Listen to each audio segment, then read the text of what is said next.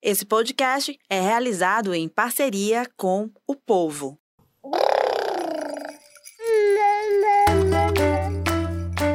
Você ouve agora o MamiCast, o seu podcast de maternidade com informação e leveza.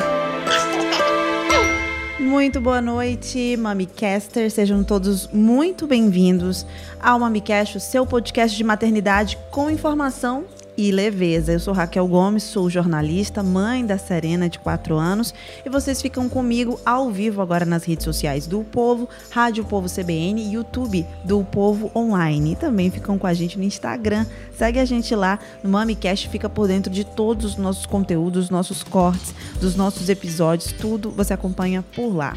Então, você que é mamãe, você que é papai, você que é cuidador ou é rede de apoio, você que é um amante simpatizante do universo materno, chega aqui com a gente, esse é o seu lugar. Toda semana a gente tem um novo conteúdo sobre gestação, maternidade e infância, sempre com profissionais preparados para esclarecer e para ajudar e para acolher, que é o mais importante. Esse é o nosso 22 segundo episódio. Então vai lá no YouTube, aproveita para maratonar há vários conteúdos importantíssimos para você ficar conhecendo no nosso canal. Esse podcast é uma parceria com o grupo de comunicação O Povo e Rádio Povo CBN e tem o apoio de Criaque Marketing e Publicidade construindo experiências incríveis. Então é isso, vamos lá, que eu já vou iniciar o nosso tema de hoje para você que está acompanhando a gente já no Instagram, ao vivo e também nas redes sociais. Chorar, mamar, arrotar, aumentar a estatura e o peso, sentar, ficar em pé, enfim, começar a caminhar. Essas são algumas cenas que permeiam o primeiro ano de vida de um bebê.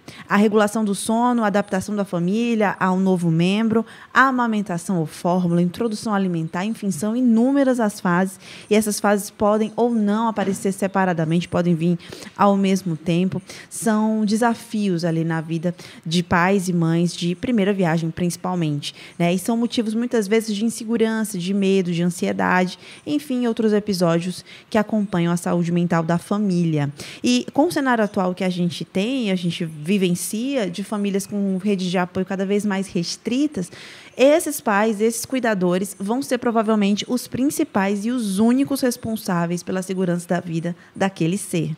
Então, isso requer informação, requer estudo, requer cuidado, e é isso mesmo que a gente está fazendo hoje aqui nessa missão, nesse episódio especial tirando dúvidas, esclarecendo sobre o que esperar do primeiro ano de vida do seu pequeno ou pequena. A gente não vai ficar apenas restrito ao primeiro ano de vida, claro que se surgirem questões sobre primeira infância, Sobre os anos seguintes também a gente consegue conversar aqui com o nosso convidado especial, o médico pediatra, docente da UFRJ, co-criador do programa Saúde da Família. Ele é colaborador também do, da Unicef, da Organização Mundial da Saúde e outras fundações nacionais e internacionais. Eu converso agora com Daniel Becker.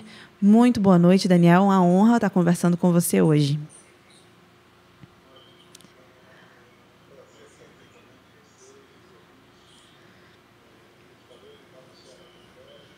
Sim. De fato. Você vai criando uma proximidade já, né, Daniel, com a gente e, e vai ficando mais próximo. Dia 26, então, o senhor vai estar aqui. Eu vou chamá-lo de você, Daniel, porque para ficar mais próxima, para a gente ter um papo mais, mais leve, que é justamente a ideia de um podcast? Bom, primeiro dizer que eu admiro muito, eu enquanto apresentadora de podcast de maternidade já há um tempo, que eu estudo seus conteúdos, que eu acompanho e que eu acho extremamente importante o seu trabalho. É, é, em relação às famílias, em relação à, à, construção de uma sociedade que respeite as crianças, que respeite os nossos pequenos e que realmente é, é priorize a, a, infância. Eu acho que essa, essa é, o grande, é, é a grande questão e a gente vai tratar muito disso hoje aqui. A primeira, primeira a gente vai começar falando aqui, claro que o nosso tema é intensivão do bebê é, e muita gente está aqui justamente para tirar algumas dúvidas, mamães recentes ou quem está gestante também que já está muito ligado nos conteúdos. Esse é outro ponto que eu vou falar. Hoje as, as gestantes, as gravidinhas, não estão para brincadeira, está todo mundo estudando muito, e isso é muito bom. E o primeiro assunto que eu vou trazer para o Daniel iniciar a fala é, é justamente ah, perguntando há a possibilidade já, é possível eu já estar cuidando do meu bebê na gestação, né, Daniel? Eu queria que você explicasse como, como que os cuidados com o bebê iniciam já na gravidez. As doenças coronarianas, o derrame, esse tipo de doenças, doenças crônicas, se eu tenho uma tendência à depressão, a, se eu tenho algum tipo de câncer que uh, ronda a minha família, né? São situações em que a gente deve se cuidar ainda mais, né? para que você possa através desses processos epigenéticos, é, você não transmitir essas características negativas para o seu bebê. Então, se você se alimenta bem, você faz exercício regularmente, um exercício prazeroso, se você controla o peso minimamente para que seja um peso saudável, não precisa ser magrelo nem modelo, mas que seja um peso relativamente saudável, se você tem uma vida onde o estresse tem o seu lugar, mas não é excessivo, né? Você também use de estratégias para controlar o estresse, respiração, meditação, yoga, música, arte, natureza, né? uma vida, uma vida equilibrada nesse sentido, é, isenta também de, de, de drogas que fazem mal à saúde, né? álcool em excesso, álcool pode ser ingerido é, não na gravidez, jamais na gravidez. A gravidez realmente é um momento de álcool zero, Sim. mas antes da gravidez, tomar lá seu vinho, enfim, é, não fumar. Fumar também tem, tem que ser zero, gente, né? Felizmente, é uma, uma droga muito nociva, a nicotina e todos os outros alcaloides do cigarro. É, então, se você vive uma vida equilibrada dessa forma, se você tem boas relações de amizade, boas relações familiares, se você cultiva essas boas relações, tudo isso, isso se aplica tanto ao homem quanto à mulher, não é só a mulher que tem essa carga. O homem precisa também estar fazendo essas boas opções.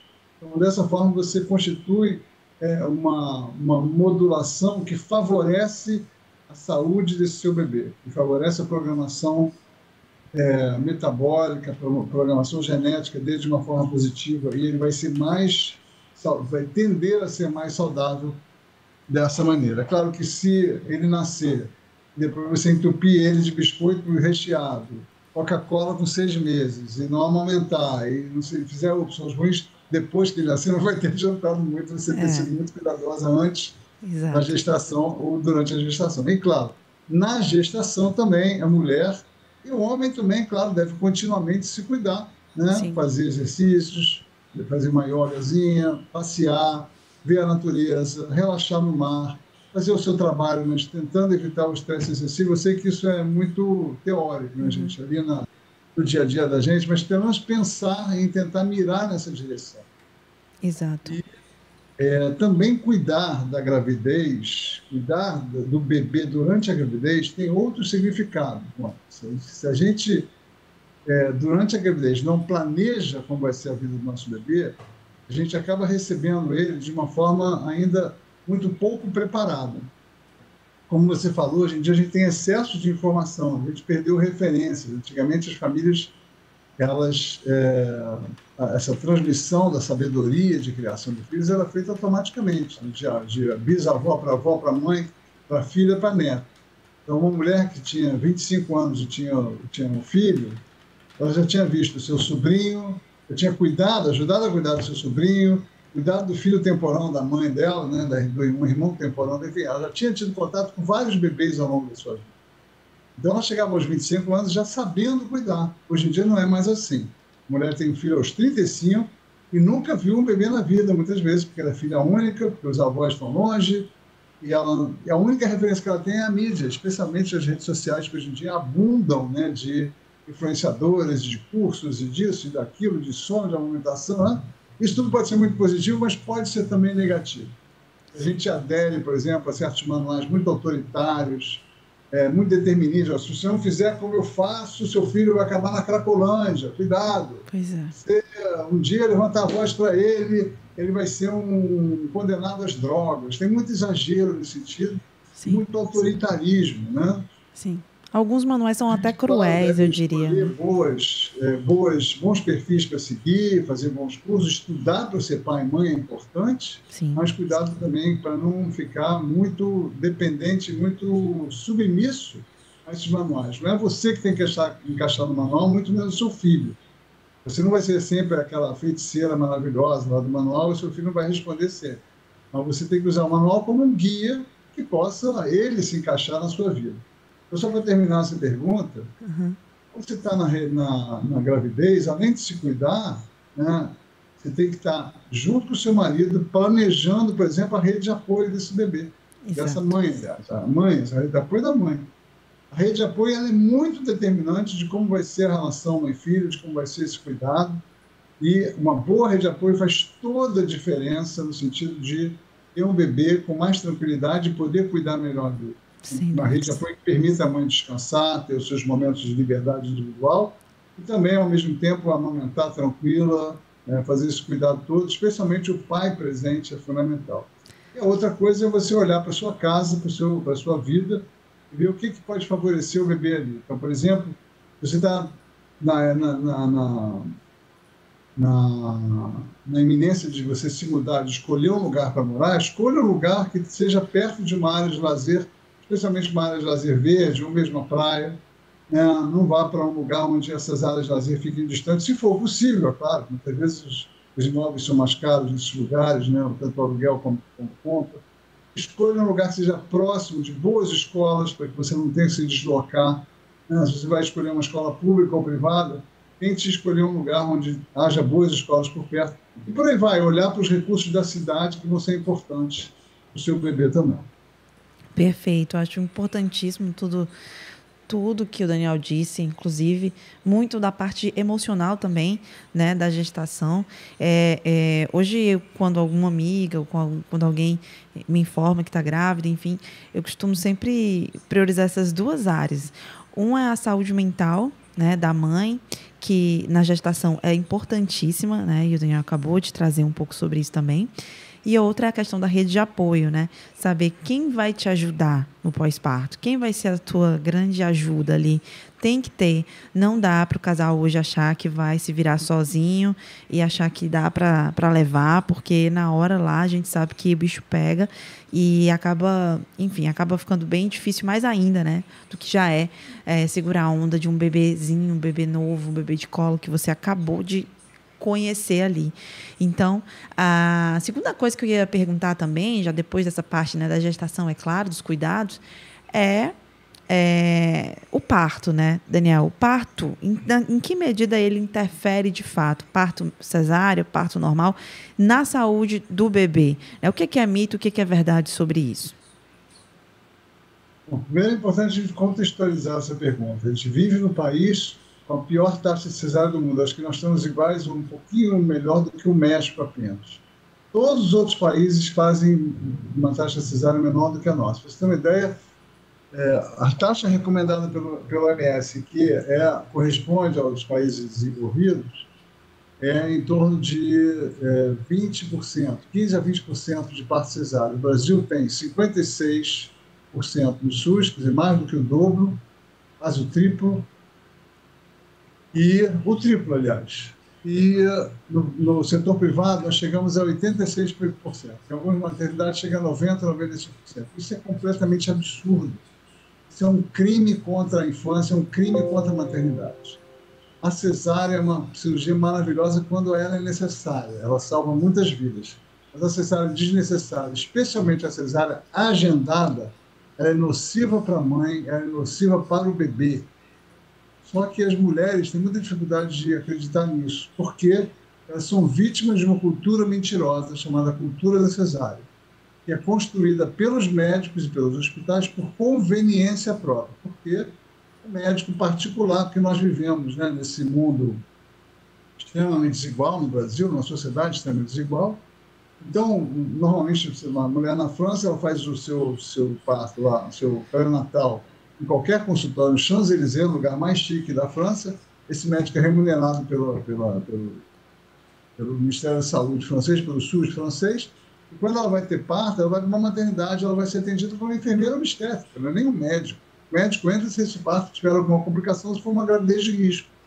Aqui no Brasil, a gente não faz maternidade em público, é, parto em maternidade pública. Né? Você quer que o seu médico, consultório que você foi fazer pré-natal, faça o seu parto. Então, o que acontece? A, a pessoa ela vai para é, o, o, hospital com a cesárea agendada. Nem sequer o trabalho de parto muitas vezes se espera. Porque o médico não vai interromper o seu consultório lá com 12 ou 15 consultas marcadas, onde ele vai ganhar um dinheirão em um dia, para fazer um parto. Então ele vai dizer: não, olha, você precisa marcar essa cesárea, porque o bebê está ficando assim, está demorando para descer, pode estar com circular de cordão, está pequeno demais, está grande demais a placenta, tá isso, começa a vir, então, um monte de motivos que, na verdade, não, é, não são verdadeiros e isso é muito interessante também para o médico e para o hospital, porque a cesárea entra, faz a cirurgia, sai, não sei o quê, está tudo bem. Mas para a mulher é muito pior, gente. Em todos os sentidos, é mais dor mais difícil, mais riscos cirúrgicos. A cesárea é uma grande cirurgia que abre sete camadas da, da mulher é claro que ela é quase sempre bem feita, quase sempre não tem complicação, mas ela pode provocar é, problemas depois, né? sangramentos e uh, outras, outras questões, e ela prejudica também a relação com o bebê com a amamentação. Ela dificulta a amamentação. Ela, para o bebê, as desvantagens são inúmeras. A, a, passagem pelo canal do parto, ela melhora muito a, pré, a predisposição do bebê para ter um início de vida saudável você tem uma expressão da, da, da, dos pulmões, você coloca os líquidos para fora, você ganha o microbioma da vagina da mulher, é importantíssimo para cultivar um bom microbioma. Hoje em dia a gente sabe que é extremamente determinante da nossa saúde. Enfim, é, esse bebê vai ter mais dificuldade de aumentar, a, a, a, a apojadora demora mais, tudo fica um pouquinho pior. Isso não quer dizer que porque você fez uma cesárea, seu bebê vai ter problemas. Estou falando estatisticamente, o risco de complicações, de problemas com o bebê e com a mãe são muito maiores no cesárea. E a maioria das mulheres, ela, ela opta pela cesárea porque ela vive a cultura, ah, eu optei porque eu tenho medo do parto normal, porque eu não queria sentir dor. O parto bem feito não precisa ter dor e ele pode ser muito mais, ele é muito mais seguro do que a cesárea. O que acontece é que, como os obstetras fazem muita cesárea, quando na hora de fazer um parto normal, muitas vezes eles não fazem de acordo com as evidências científicas. Deixar a gestante caminhar ou na bola de pilates sem atividade durante o pré-parto, ter o seu companheiro do lado, é, não fazer indução desnecessariamente, não romper bolsa desnecessariamente, enfim, e ter um parto humanizado. Gente. Parto humanizado é um parto com pouca luz, com ar-condicionado desligado, uma música, com a presença do pai ali ao lado dela, segurando sua mão, eh, abraçando sua cabeça, é, com uma, uma, um, pediatra também que coloque o seu bebê em cima do seu, do seu peito, do seu, do seu tronco, para que ele possa procurar o seio e mamar. Isso é fundamental, é hora de ouro da maternidade, que a gente chama hora de ouro do nascimento, que é a mamada na sala de parto tudo isso é super importante, que ele não vá necessariamente para ser aspirado e fazer um monte de manipulações. Se ele nasceu bem, não precisa disso. Ele não vá para uma incubadora, é completamente absurdo colocar o bebê na incubadora duas horas, como se fazia antigamente. Muita gente ainda faz, né? E, uh, e, uh, e quando essa incubadora ser os braços do pai, o colo do pai. Então, muito cuidado com, essa, com esse discurso de que cesárea é bom, parto normal é perigoso. Ele é perigoso sim, mas é, é quando ele é mal feito. a cesárea pode ser muito mais arriscada que o parto normal. Daniel. Então, é uma cultura muito perigosa. Uhum, correto. Eu, eu, eu tô só lendo alguns comentários da, da nossa live e aí as mulheres estão trazendo aqui seus relatos, né? Então tem gente como a Liliana que diz que teve zero dor no pós-cesárea, é, que não teve problema nenhum com a cesárea. Já teve gente aqui que realmente disse que dificultou, que foi ruim a cesárea, que teve os dois normais e uma cesárea e que, portanto, é, é, aqui a, a, a Jardim Rezende fala que fez uma cesariana desnecessária. É, então, assim, é como você disse, né? Há casos e casos, não é, né? não é uma, uma, uma coisa taxativa, algo obrigatório, mas são as estatísticas né, que o senhor traz a respeito dos benefícios e malefícios e riscos, né? E a gente tem que trazer esses números né, à luz da ciência para uh, esclarecer tudo à mãe e a mãe vai tomar a decisão né, que ela achar ali a mais viável dentro do que da informação que for colocada para ela naquele momento. E o médico precisa passar todas essas informações, os riscos, tudo, né, tal qual uh, os últimos estudos mostram. Não é isso?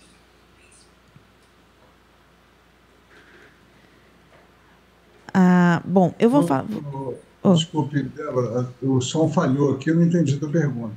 Não, eu estava só é, completando e comentando aqui alguns comentários das nossas participantes, é, que existem casos e casos, tem gente que teve zero dor na, no pós-cesárea, como a Liliana.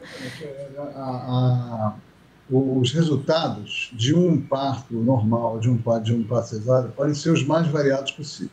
Sim estou falando é que a gente tem que ficar atento que existe uma cultura da cesárea. As mulheres são levadas a acreditar que a cesárea é melhor. Isso cientificamente é incorreto. A cesárea é pior do que o parto normal. Eu estou dizendo que a cesárea deve ser abolida, não, pelo contrário, a cesárea deve ser utilizada adequadamente. E, sobretudo, gente, recusem a cesárea agendada. A cesárea agendada ela é, é ruim para todo mundo. Não é você que tem que, não é o obstetra que tem que determinar a hora que o bebê nasce. O bebê dá sinais de que vai nascer. O risco de prematuridade, de problemas no nascimento. O bebê está com 39 semanas, lá, de acordo com a ultrassom, de acordo com o, a data de parto, ele pode nascer prematuro. Pode ser um erro. Os erros acontecem com frequência. Deixa o bebê dizer que horas ele vai nascer. É muito importante respeitar o nosso corpo. Existe também uma coisa chamada violência obstétrica, que é um, um, crime que ocorre com frequência no nosso país. Né? Infelizmente, é uma realidade da obstetrícia brasileira, mulheres que são mal atendidas, atendidas com violência, que recebem gritos e maus tratos na maternidade, é super comum. E Sim. nas maternidades privadas também, através de mentiras, através de críticas, através de enganações, né? Que são também bastante comuns. Então, muita atenção, procurem uma equipe, se você tem a opção de procurar, procure uma maternidade pública que faça parto humanizado, existem várias no Brasil, procure uma maternidade que tenha um banco de leite, que também é importante, né? se, se existem várias maternidades no Brasil, e procurem, se você for optar por um parto privado, procure uma equipe que faça parto normal, que faça parte natural, que faça parte humanizada. Exato, é importantíssimo. Conhecer, você já vai conhecer a equipe que vai te receber, é importante também conhecer os profissionais daquele hospital, fazer a visita, é, tudo isso é necessário, é importante. Ah, eu vou passar agora para outra etapa, que é a etapa e uma etapa até polêmica, tá? Porque já adianto que é uma grande polêmica do universo materno-infantil que trata-se de sono do bebê. Por que, que eu estou falando isso? Porque é uma grande preocupação das mães. Ah, mas aí quando ele nasceu eu não vou dormir. E aí nascem as consultoras, as treinadoras de sono. E há quem utilize esse método e que deu certo na família X, a família Y, mas na família A e B não deu certo o treinamento de sono. Na família C e D, aquele bebê acabou em dormir e, e ele mamava toda a vida que acordava. Afinal de contas, Daniel, existe um certo e errado na hora do, dessa questão do sono do bebê? É possível fazer esses treinamentos sem trazer prejuízos emocionais, algum prejuízo do vínculo? É, o que, que se tem de mais recente em termos de estudos quanto a isso? Existe um certo errado, sim. O bebê, quando nasce, ele nasce muito imaturo.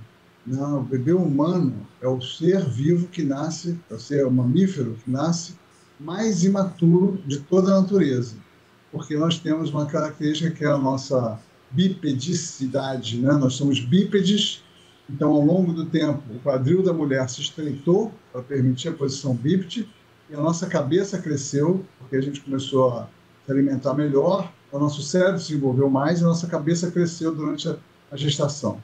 Então nós tivemos que nascer mais cedo para poder sobreviver. Então todos os bebês morreriam engarrafados na barriga da mãe. Então, em vez de nascer com 12, 15 meses, a gente passou a nascer com 9 meses.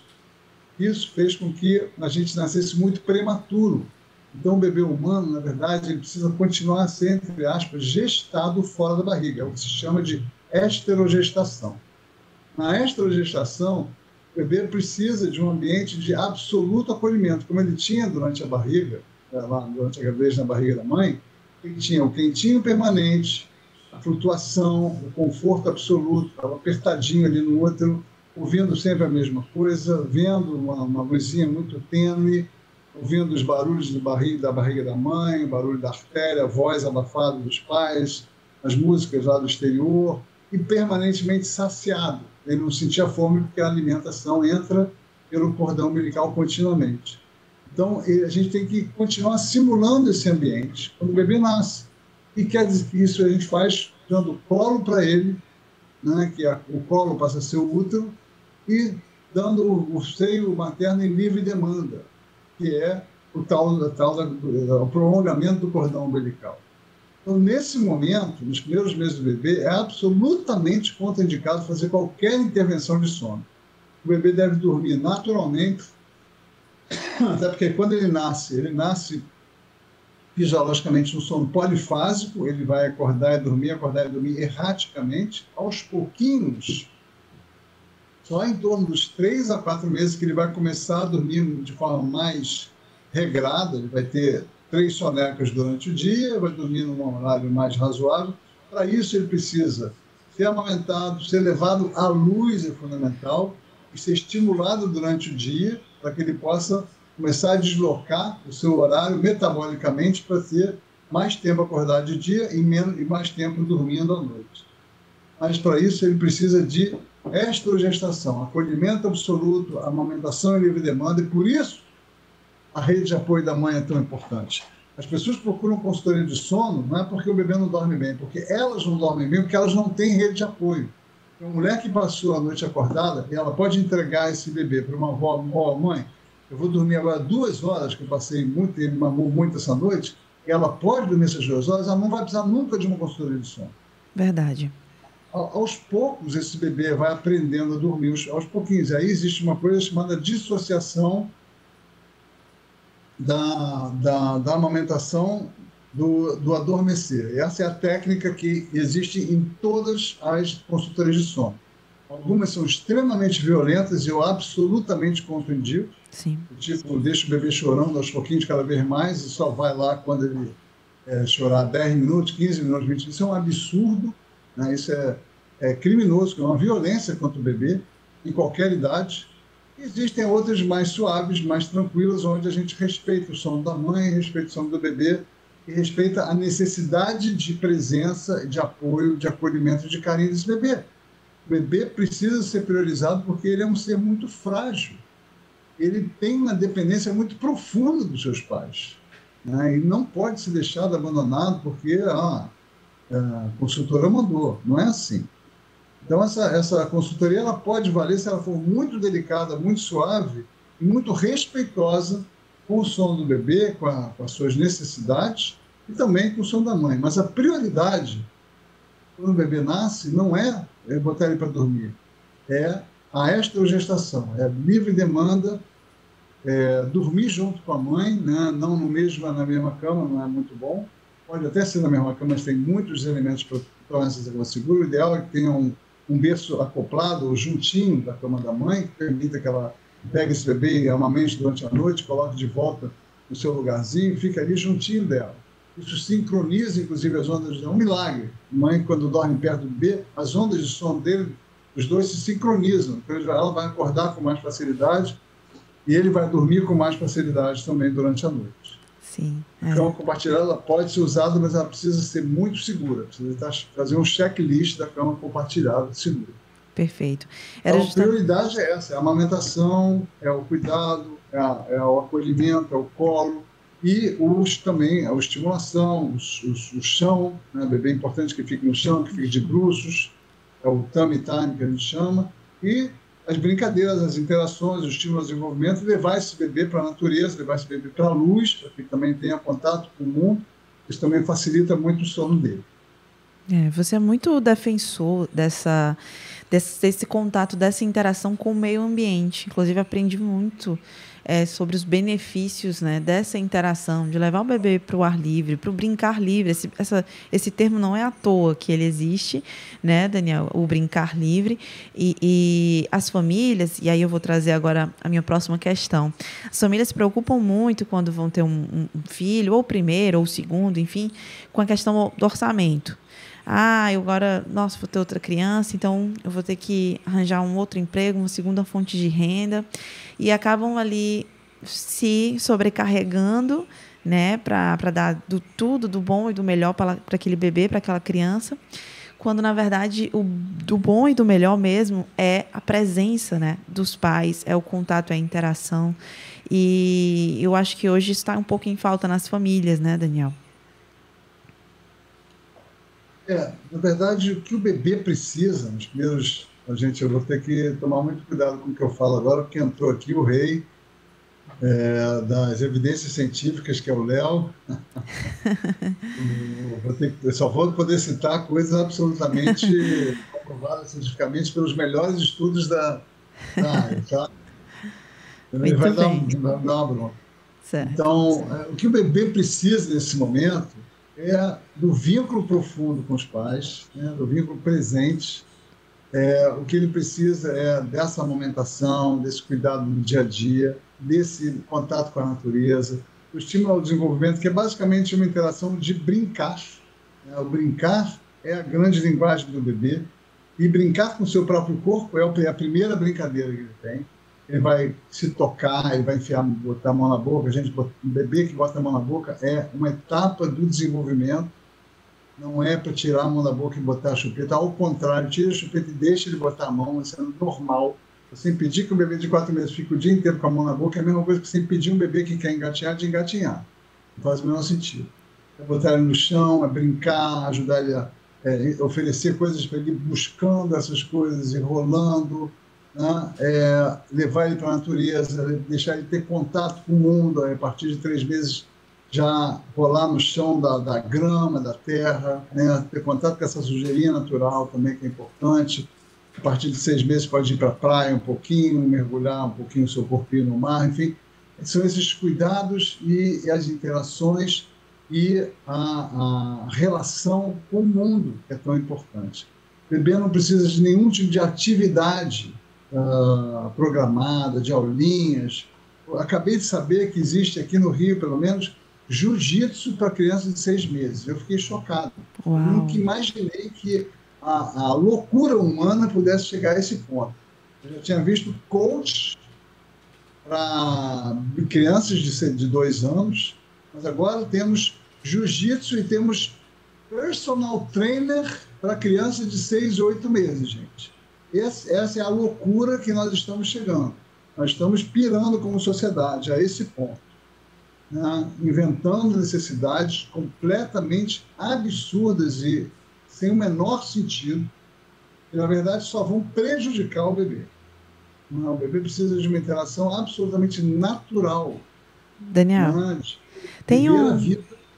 tem um, um, um, perdão te interromper, tem umas aulinhas, você falou em aulinhas e eu me lembrei que tem umas atividades, tem musicalização para bebês, tem umas atividades, umas imagens que você imprime para concentração do bebê, aquilo. Aí tem a orientação, dois meses, três meses, tal, tal, tal vai aumentando. Aquilo lá para o desenvolvimento do bebê, de fato, é determinante ou não?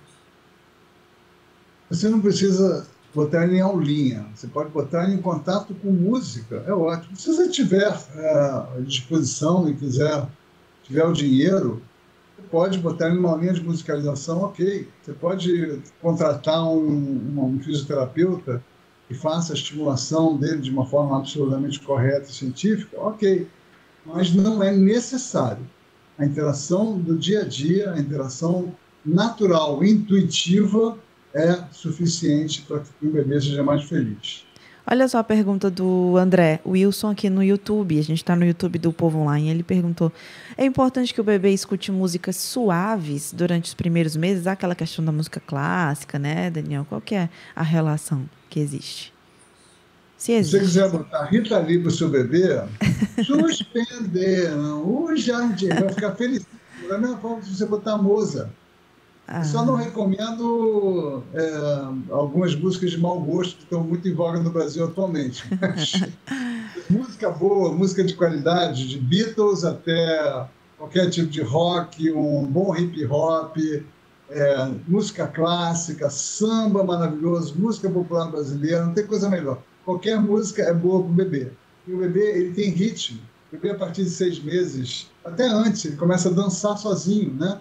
A dança, gente, é maravilhoso. Sim. O ritmo é maravilhoso. Ele, um bebê com sete, oito meses, ele começa a querer bater com a mão assim, ó. Com nove meses, ele começa a bater uma mão na outra. Ele uhum. bate a mão na mesinha, no chão, então ele pode já ganhar um tamborzinho, pode ganhar um pandeirinho, pode ganhar um xilofone, né, aqueles xilofonezinhos de brinquedo, Sim. e depois começar a bater palminha. É fantástico, a música é uma maravilha. Qualquer tipo, eu, considero dois, dois, grandes elementos, é, não, não só para o desenvolvimento, mas para o desenvolvimento físico, neuropsicomotor, mas mais do que isso, o desenvolvimento espiritual do ser humano. Espiritual no sentido não religioso necessariamente, mas espiritual no sentido de transcendente, daquilo que vai além do, do dia a dia, que vai além da, da, da, da linguagem, da, da motricidade. A música, a arte, de forma geral, e a natureza são dois elementos que ajudam a gente a transcender. Então é muito legal você poder expor o teu bebê a esse tipo de, de atividade. Não necessariamente sistematizadas através de uma aula. Você pode usar a tua intuição ou ler como fazer isso, num bom manual de desenvolvimento, e fazer isso em casa. Mas se você quiser, claro, botar numa aulinha não é nenhum pecado. Você não deve botar em, em atividades em excesso desnecessárias, né? Sim. A natação para o bebê, por exemplo, é uma boa coisa depois de seis meses. Sim. Mas pode ser uma vez por semana, duas, meia horinha, você não precisa botar coach nem professor é, medalhado para natação e nem fazer a, natação, inclusive, é melhor numa piscina aberta do que essas piscinas fechadas que são muito em voga hoje, que tem, na verdade, dizem que são salinizadas, mas você sente cheiro de cloro, o cloro fica ali é, aprisionado dentro de um, de um, ambiente fechado e vai entrar em contato com as vias aéreas do bebê, isso não é bom. É melhor uma piscina aberta, Natação também é uma boa opção, mas cuidado com esses negócios de ficar imprimindo cartelinha para isso e para aquilo. A maior parte das vezes é desnecessário. Objetos da casa, objetos não é, propositados para o bebê, são melhores. O bebê vê uma colher de pau, ele, ele vai ver uma baqueta de bateria, entendeu? Sim. Ele vai pegar aquela colher de pau e vai bater na panela. Ele não precisa de uma baqueta de bateria e nem de uma bateria, de uma mini bateria de brinquedo. Basta a panelinha ou a caixa de sapato. Olha, eu vou até homenagear uma mãe que está com a gente na live. A Liliana, eu a conheço, eu conheço a forma dela maternar, e ela é uma das pessoas que eu mais me inspiro nesse sentido, do simples, né, de adaptar tudo ao bebê, da interação com o bebê, vínculo olho a olho, e aí Daniel pode falar daqui a pouquinho sobre o vínculo olho a olho, e a exposição do bebê ao ar livre, a música, a teatro, a arte, desde bebê. Então, um abraço aqui para minha amiga Liliana, que ela é uma referência sim nessa área. Tudo que o senhor está falando aí, ela coloca em prática. E vamos falar da questão do olho a olho. Isso porque a gente está num, num universo de telas, né? Os pais têm celular e ficam olhando o tempo inteiro cuidado, muito cuidado com isso, né, Daniel? Um dia desses eu fui alertada pela minha própria filha. É, e eu, olha que eu já me policio em relação a isso, mas ela me, me deu um chamado. Ela simplesmente me desenhou com o celular na mão. E aí, quando ela me desenhou com o celular na mão, foi o momento que eu acordei para a vida e quando eu estou com ela, meu celular fica de lado. E ela é a minha prioridade. Né? Qual que é a importância da gente ter esse, esse acorda? Olha, você tocou num ponto muito, muito crucial é, o olho a olho e o toque, né, esse contato profundo, mas natural, né, de mães e bebês, de pais e bebês, de avós e bebês, ele é a pista de decolagem para o desenvolvimento da criança. Todos os aspectos do seu desenvolvimento, físico, motor, é, cognitivo, emocional e espiritual. Né? Sem esse contato, esse vínculo, essa conexão profunda que a gente chama de apego, né? é, que é dada pelo cuidado e esse, por, esse, por esse, essa interação de olho e de corpo, é, o bebê não vai se desenvolver bem, ele vai ter problemas provavelmente mais sérios em todos os sentidos, especialmente sua saúde mental e física também lá no futuro. Então, esse contato já é muito precário com as crianças. Né? Muitas vezes a mulher passa, começa a trabalhar com quatro meses, se ela for uma, uma executiva lá, uma, uma pessoa de, da, da, empresa que ela é demandada a retornar ao trabalho com quatro meses. A gente precisava muito dessa trabalhar a questão da licença de seis meses, né? E aí ela vai terceirizar o cuidado, porque o marido já está trabalhando desde um mês ou desde 15 dias, e os dois acabam optando por uma creche e a, optando por uma, uma babá, que obviamente não vai ter o mesmo cuidado, o mesmo contato, a mesma relação de amor, de afeto com um bebê. É claro que uma, uma pessoa que cuida, ela acaba desenvolvendo essa relação de afeto, né? especialmente se for um avô, uma avó, uma tia, mas uma pessoa terceirizada, dificilmente ela consegue mesmo desenvolver esse mesmo tipo de relação afetuosa e mesmo grau de cuidado, de intensidade, né? Então, é, se a gente consegue é, oferecer para a criança esse vínculo máximo que a gente pode, tanto melhor. Senão você vai colocar numa creche. Né? Então, digamos que você coloca numa creche e você consegue trabalhar seis horas por dia, você vai ter aí uh, duas ou três horas, pelo menos, de convívio com o seu bebê. Ótimo. Faça desse convívio um convívio intenso, um convívio, uh, como você falou, sem interferência do celular. Mas o que a gente vê mais comumente, Débora, é pessoas que têm um trabalho de 8, 9, 10 horas por dia, né, que são exploradas no seu trabalho, que continuam sendo exploradas pelo celular ou pelo e-mail quando saem do trabalho, e que chegam em casa e ainda precisam ficar lá na rede social para dar uma relaxada. Então, a criança chega, entra na creche às sete, dormindo, sai, sai da creche às sete, já dormindo também. Isso. E o pouco tempo que tem despertado de vigília junto aos pais é a interferência do telefone celular direto, porque nós estamos todos viciados no celular. Sim. Além das questões de trabalho opressivo. É. Então, é muito grave o que está acontecendo. Isso é uma coisa chamada parentalidade distraída, né? a interferência do celular na, na relação com os filhos, que está gerando uma, um vínculo muito precário, uma pouca conexão, problemas comportamentais nas crianças. Isso gera violência ou permissividade excessiva, que pessoas que não têm contato com seus filhos, que não, têm, não desenvolvem uma intimidade pela convivência verdadeira, intensa, plena com seus filhos, eles muitas vezes ou vão ser permissivos demais, ou vão ser autoritários demais, usar de castigo, às vezes até de violência verbal, ou física ou psicológica com as crianças, que é um erro grave. Né? A violência de qualquer tipo, né? tipo na infância é o pior fator de risco para adoecimento em todos os sentidos, físico, mental, emocional, para o futuro. Então, é, é, vamos tentar desprecarizar o vínculo, oferecendo um mínimo de tempo nosso para os nossos filhos e oferecendo com plenitude. Exato. Não quer dizer ficar uma hora e meia sentado e brincando com ela, não. É acordar junto, é estar junto dela quando ela acordar, levar, é, amamentar ou dar, tomar um café da manhã junto com os mais velhos, levar até a escola, conversar um pouquinho, pega na escola, conversa mais um pouquinho, chega em casa, dá um banho, toma banho junto, janta junto, faz, faz, fazer coisas juntos. Né? No fim de semana passeia mais, bota para dormir, conta uma história. É isso. É, o, é ser pai e mãe, não precisa de nenhuma, nenhum segredo científico. Basta estar junto, estar próximo do seu bebê, olhar para ele. E como você falou, pelo menos em vários momentos, claro que talvez você tenha consultado o celular, mas dar prioridade para o seu filho, a sua filha, sem celular, é fundamental.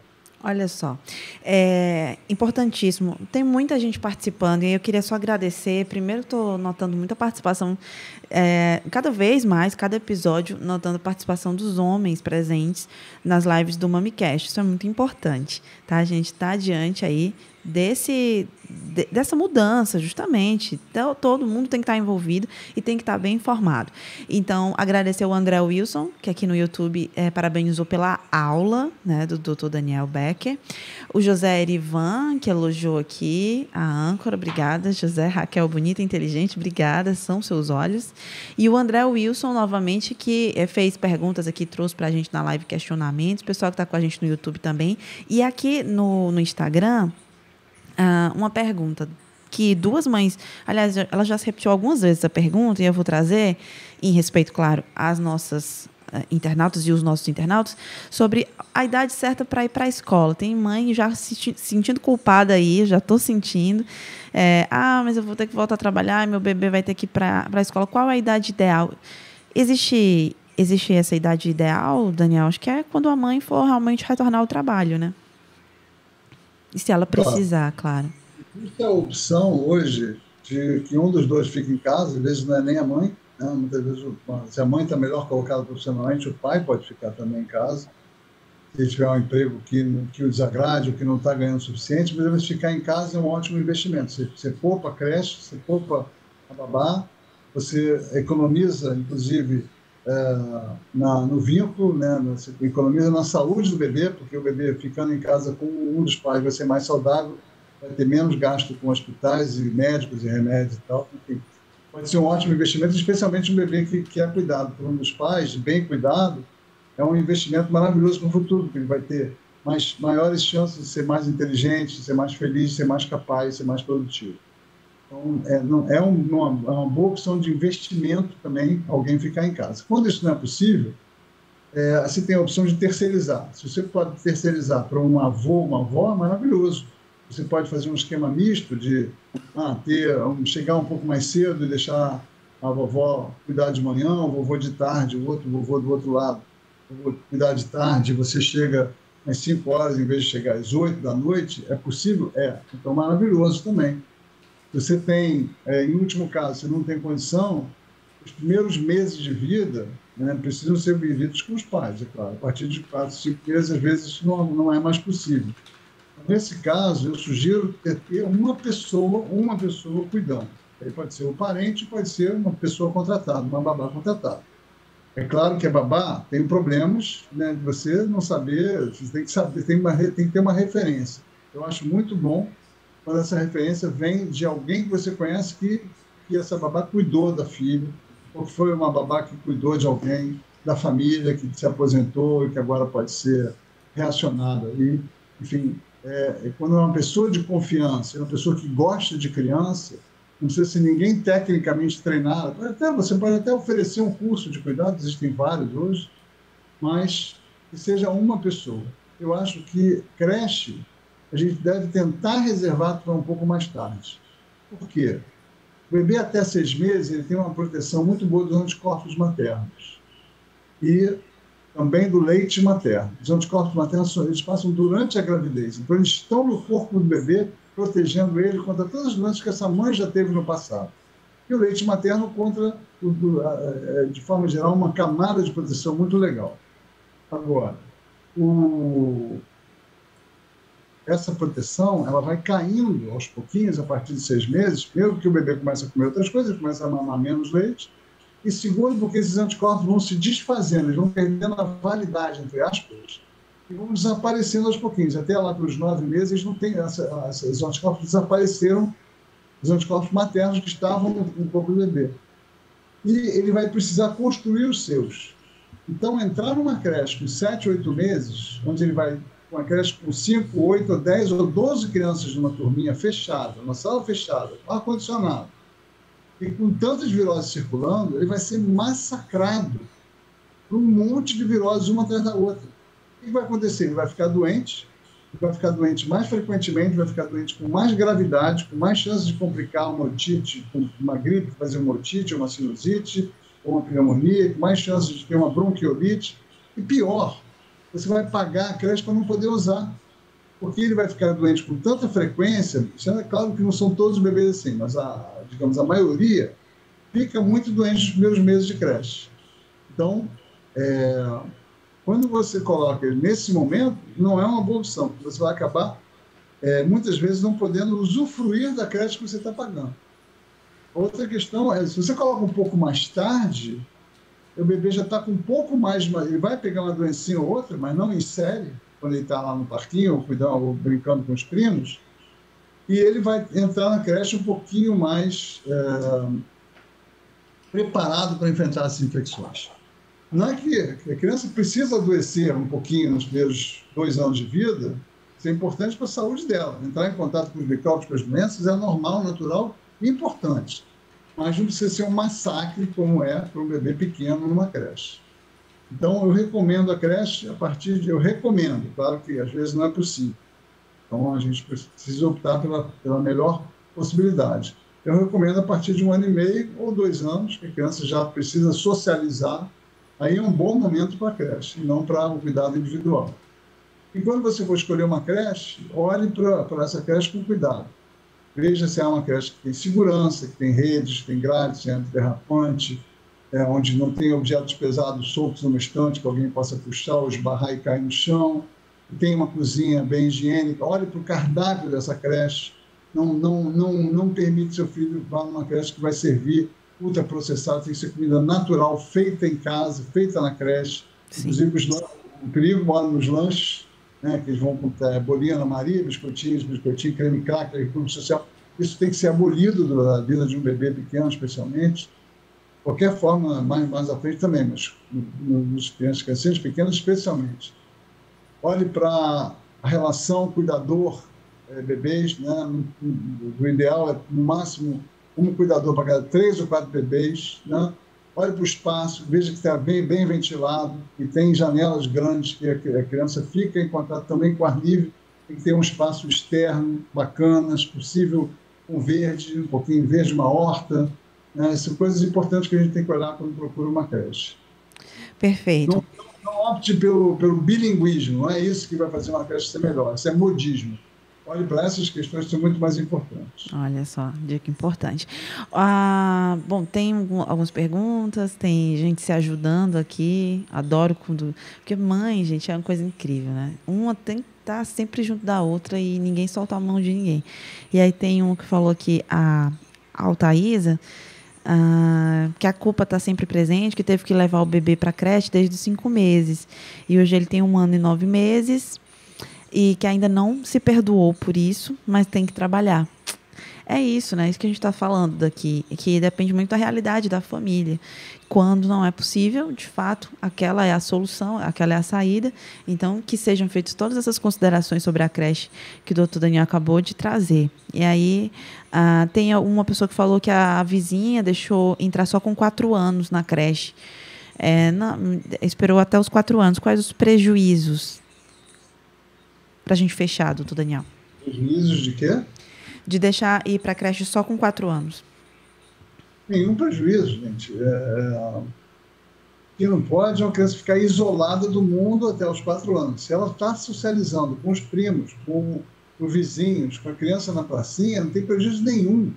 O que vai acontecer é que ela vai estar menos, entre aspas, treinada, então não vai saber aquelas musiquinhas todas, não vai saber aquelas brincadeirinhas da creche, mas isso não quer dizer que ela esteja com algum atraso de desenvolvimento. Se ela tem é, um bom contato com, é, com a família, com amiguinhos da idade dela a partir de um ano e meio, dois, se ela tem contato com a natureza, com pracinha, ela vai interagir com outras crianças, vai interagir com bichinhos, enfim, não tem nenhum prejuízo. O prejuízo é, assim, a partir de três anos e meio, quatro, é bom estar na creche, porque aí já se trata da educação infantil, ela já vai aprender coisas, não conteúdos, mas vai ter brincadeiras mais, mais organizadas, ela vai entrar em contato com o mundo dos números, com, enfim, com um monte de questões que a criança, com a figuração, com, de, com os desenhos, com a arte, com atividades mais estruturadas, aí sim é bacana.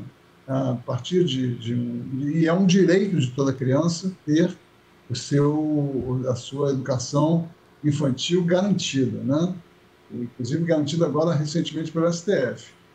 E é, a partir, claro, a partir de seis anos, é absolutamente mandatório que a criança esteja numa escola.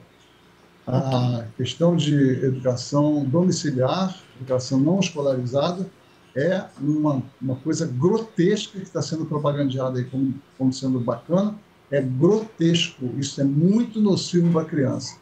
A escola é muito mais do que aprender matérias, a escola é o espaço público da criança e a, desde a educação infantil, ela vai ter ali uma série de benefícios da interação com as outras crianças. Ela vai aprender a solucionar problemas, a se comunicar, a colaborar, a, a inventar, a criar, a jogar. a regra, aprender regras de convívio, regras de jogos. Então, é uma, é uma relação muito profunda e muito importante da criança em relação com a escola, com a creche e com a escola. Mas não necessariamente tem que ser um ano ou dois, pode ser um pouquinho mais tarde. Perfeito. Bom, uh, doutor Daniel, tenho que encerrar, né? Respeitando, claro, o seu tempo e, e, claro, já agradecendo. Muita gente agradecendo a aula que a gente teve aqui. De fato, foi uma aula. E perguntando se vai ficar salvo. Sim, vai ficar salvo no Instagram do MamiCast. Vai ficar salvo também nos canais do Povo, Facebook e YouTube. E você que está acompanhando agora a gente, segue a gente no, no nosso perfil MamiCast do Insta, que a gente vai soltar alguns cortes desse episódio ao longo da semana semana, uh, os melhores momentos é, legendado, tudo para você acompanhar e, claro, ficar por dentro dos melhores conteúdos. Doutor Daniel Becker, foi uma honra, aprendi muito, assim como todas as mães que estão aqui com a gente na live. Obrigada mais uma vez e parabéns pelo seu trabalho. Muito obrigado a você, Mônica, e obrigado a todo mundo que estava aqui, muitas manifestações de carinho. Sim. É, e eu fico sempre muito feliz de poder ajudar pais e mães nessa jornada tão importante, nesse momento tão difícil e angustiante que é ter um bebê em casa, né? Exato. A gente está recebendo esse ser novo que tem essa importância tão, tão profunda, tão é, incrível para a gente, a gente fica ali meio perdido.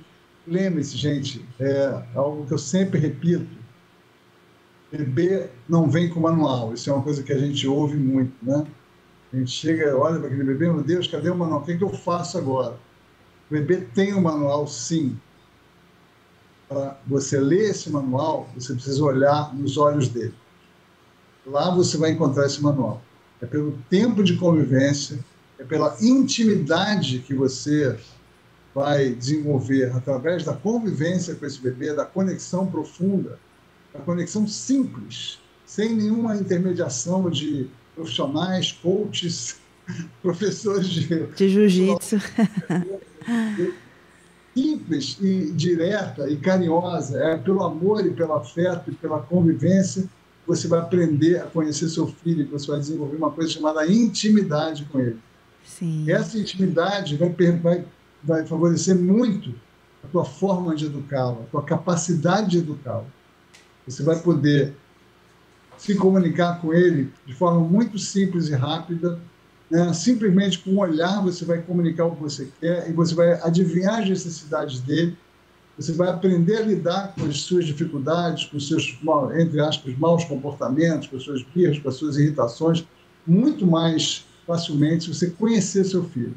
Então, o manual está lá, dentro dos olhos e dentro do coração dos nossos filhos.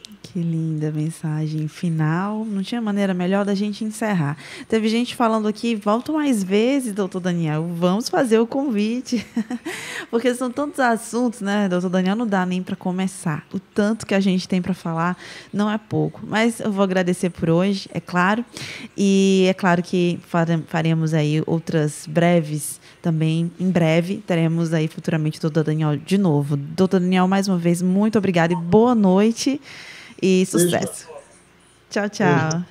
Obrigado, Obrigada, obrigada também a todo mundo que está na live. Essa live vai ficar gravada até o próximo episódio.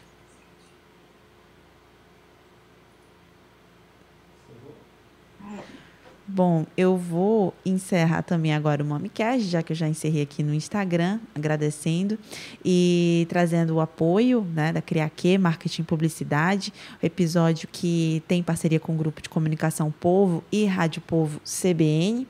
E uh, tem a ver a produção minha, a apresentação minha também, Raquel Gomes, assistência técnica de estúdio de Marco Vicenzi. Muito obrigada e até o próximo episódio. Você ouviu o MamiCast, o seu podcast de maternidade com informação e leveza.